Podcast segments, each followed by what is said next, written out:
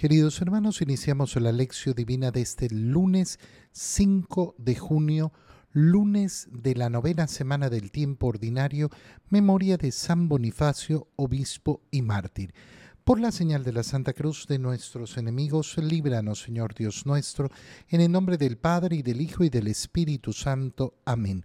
Señor mío y Dios mío, creo firmemente que estás aquí que me ves, que me oyes, te adoro con profunda reverencia, te pido perdón de mis pecados y gracia para hacer con fruto este tiempo de lección divina. Madre mía Inmaculada, San José, mi Padre y Señor, Ángel de mi guarda, interceded por mí.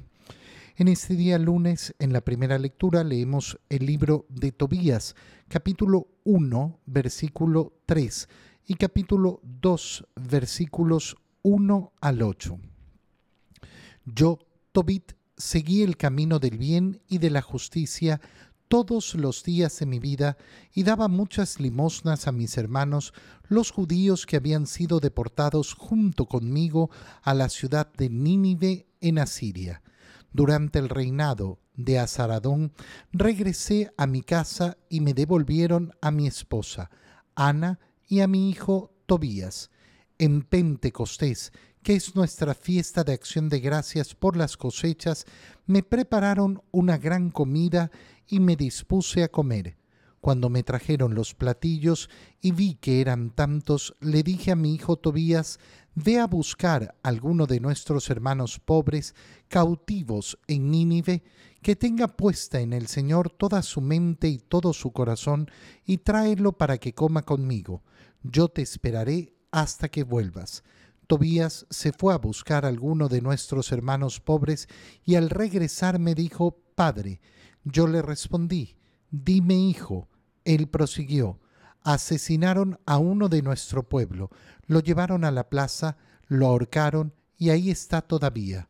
De un salto me levanté de la mesa sin probar bocado y llevé el cadáver a una casa hasta que el sol se ocultara y lo pudiera sepultar. Volví a mi casa, me lavé y comí con lágrimas mi pan, recordando las palabras que el profeta Amós pronunció contra Betel. Todas las fiestas de ustedes se convertirán en llanto y todas sus canciones en lamentos. Y rompí a llorar. Cuando el sol se metió, fue, fui, cavé una fosa y lo enterré. Mis vecinos se burlaban de mí y me decían, este hombre nunca va a escarmentar. Ya una vez lo condenaron a muerte por este mismo delito, pero se escapó y ahora sigue enterrando a los muertos. Palabra de Dios. Qué importante es esta lectura del libro de Tobías, donde se nos muestra esta acción del padre de Tobías, que es Tobit, que eh, ha salido, ha salido de pruebas muy duras, de dificultades muy duras, siempre buscando hacer el bien. Yo, dice, seguía el camino del bien y de la justicia todos los días de mi vida y daba muchas limosnas a mis hermanos los judíos que habían sido deportados junto conmigo a la ciudad de Nínive en Asiria. Es decir, estamos en el tiempo de la deportación. ¿Qué significa ese tiempo de la deportación? Israel, que había perdido su fe, que había roto la alianza, fue invadido y todos los israelitas perdieron la tierra prometida esa tierra prometida que les había dado el Señor eh, como eh, recompensa esa promesa hecha a Abraham y a sus descendientes. Y habían sido deportados, expulsados de esa tierra eh, prometida hacia Nínive en, en, Asiria. A Tobit le va bastante bien en esa nueva situación después de haber pasado por muchos problemas. Pero resulta que durante el reinado de Azaradón regresa a su casa, le devolvieron a su esposa y a su hijo. Después de haberle quitado todo, puede volver eh, a vivir la vida eh, que un poco podemos decir era su vida anterior y normal.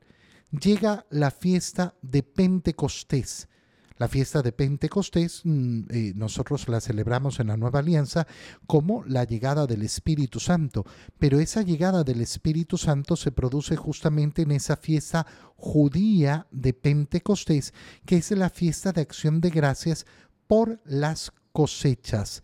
Y se prepara Tobit a disfrutar de la fiesta y le prepararon una gran comida.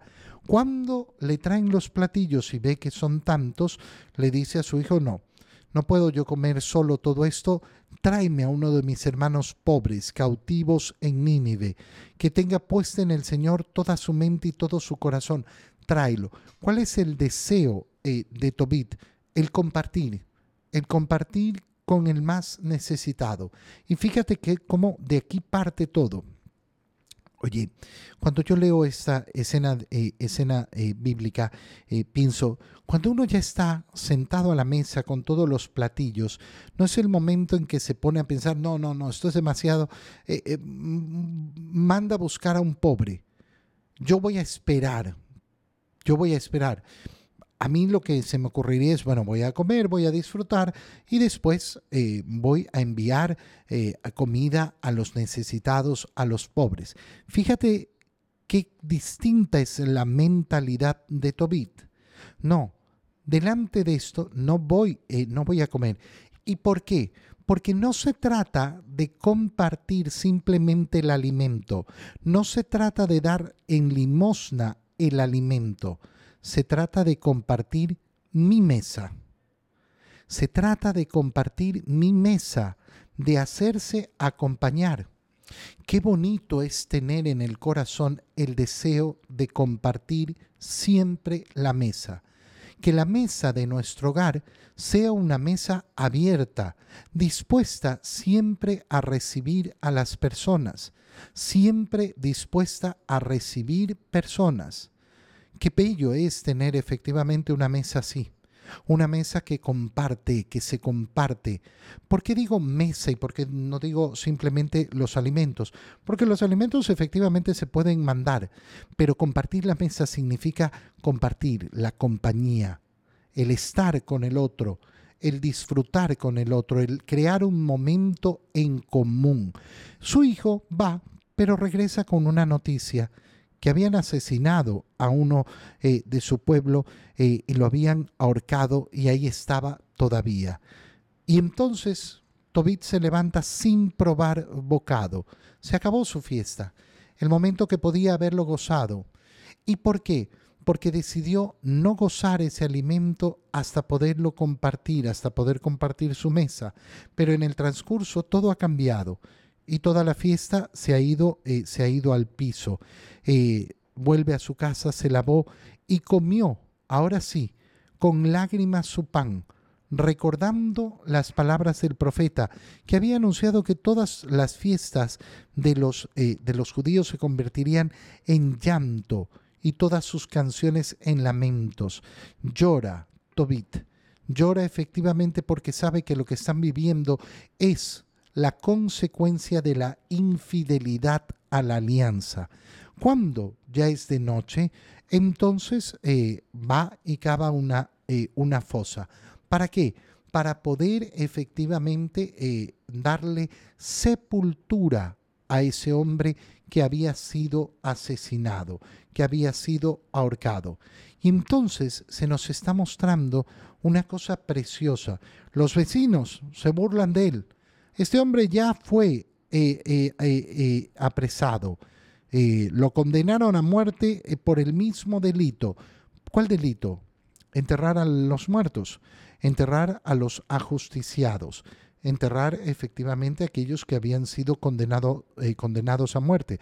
Recuerda, por ejemplo, cómo José de Arimatea y Nicodemo van donde Pilato para pedir permiso para sepultar a Jesús, porque los condenados a muerte no tenían derecho a una sepultura. La sepultura es una dignidad que se da a la persona y que se le arrebata a los condenados a muerte. Esto no ocurre en, en nuestros días de manera judicial, pero efectivamente qué terrible es no darle sepultura a un muerto. Esto nos permite reflexionar sobre este tema la importancia de dar cristiana sepultura a nuestros muertos. Todavía hay muchas personas que se dejan llevar por corrientes de pensamiento tan absurdas eh, y eh, en vez de dar sepultura a sus muertos, los quieren guardar en las casas. Y peor todavía, ¿cuántas personas se meten en hechicerías, en brujerías? Por usar huesos humanos, por usar partes de cuerpos eh, humanos. Qué terrible, qué terrible es no permitir dar eh, el reposo debido a los muertos, el dar cristiana sepultura. Qué bueno entonces a la luz de esta lectura recapacitar sobre esto. Es un acto de misericordia dar cristiana sepultura a los muertos. Y sepultura significa sepultura, no significa tenerlos en casa, no significa regarlos por la playa o ponerlos en el jardincito de que, que, no sé qué, que no sé cuál. Dar sepultura.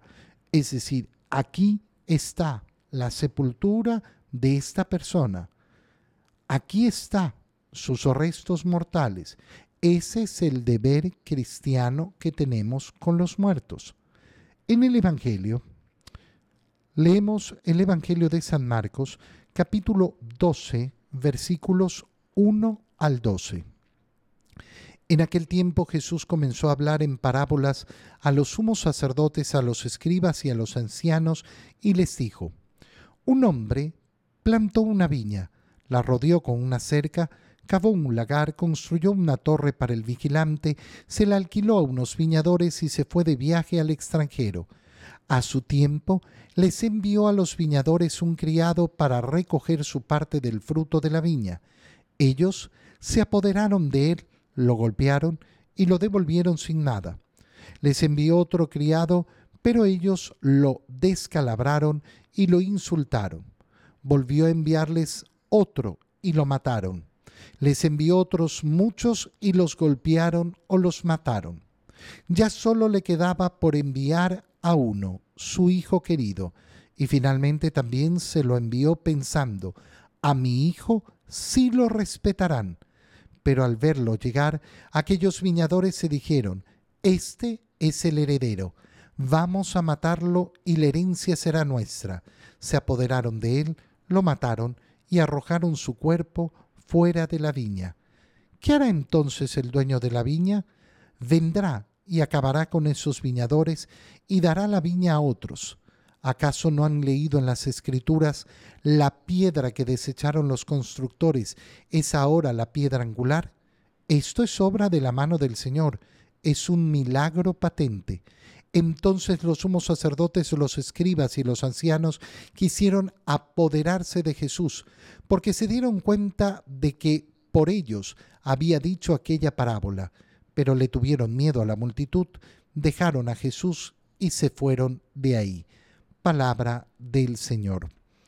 ¿Cuál es la parábola que está enseñando el Señor? Recuerda que el Señor está en Jerusalén, ha expulsado a los mercaderes, han venido los sumos sacerdotes, los ancianos, los escribas a preguntarle con qué autoridad has hecho esto. Eh, y el Señor eh, no les ha contestado porque ellos no están dispuestos a comprometerse con la verdad. Y por eso ahora comienza a enseñarles en parábolas. ¿Para qué? Para ver si logran entender. ¿Y cuál es la parábola que les eh, da el Señor? En esencia les está contando la historia de la salvación.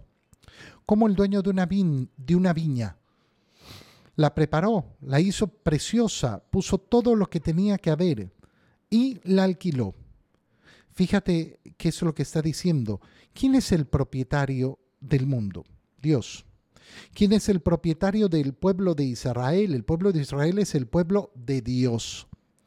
No el pueblo de los ancianos, ni de los sumos sacerdotes, ni de los escribas. Es el pueblo de Dios. Se los ha dado en arriendo pero tienen que dar sus frutos, tienen que dar su parte al dueño de la viña, al dueño que es el Señor. Y eh, se marchó. Pero resulta que cuando les envía a los mensajeros para que le den lo que le corresponde, no se lo dan y maltratan. ¿Quiénes son esos mensajeros? Los profetas los profetas que ha ido enviando el Señor para corregir el camino de Israel, para anunciarles y decirles cómo no estaban cumpliendo con la alianza. Ya vemos cómo eh, en tiempos de Tobías, en la primera lectura, eh, el pueblo de Israel había sido deportado expulsado de Tierra Santa. Y entonces el Señor está diciendo, les envía uno y otro y otros y muchos más y los trataron mal y a ninguno le dieron lo que tenían que darle. A ninguno le hicieron caso. No querían reconocer quién era el dueño de la viña. El dueño envía entonces a su hijo, pensando que a su hijo lo respetarán. Historia de la salvación. El Señor envía primero a los profetas y después, como hemos leído el día de ayer en el Evangelio, Dios ha amado tanto al mundo que le envió a su Hijo único para salvar al mundo. Y esto es lo que nos está diciendo el Señor en esta parábola. El dueño envía a su propio Hijo pensando que lo van a respetar. Pero en vez de respetarlo, ¿qué es lo que hacen? Este es el Hijo, si lo matamos, nos quedaremos con la herencia lo mataron y lo echaron fuera del viñedo. ¿Qué hará entonces ahora el dueño, eh, el dueño de la viña? Eh, y el Señor mismo eh, responde, vendrá y acabará con esos viñadores y dará la viña a otros. ¿Qué les está diciendo a los sumos sacerdotes, a los ancianos, a los escribas? Ustedes no han recibido ni a los profetas, no recibieron a Juan el Bautista, esa fue la pregunta que les eh, hizo cuando le preguntaron a Jesús, ¿con qué autoridad haces esto? Bueno, respóndanme ustedes. ¿El bautizo de Juan era una cosa de Dios o de los hombres? No, no, no querían responder porque no querían admitir a Juan como profeta. No han querido admitir a Juan como profeta y no han querido admitir al Hijo.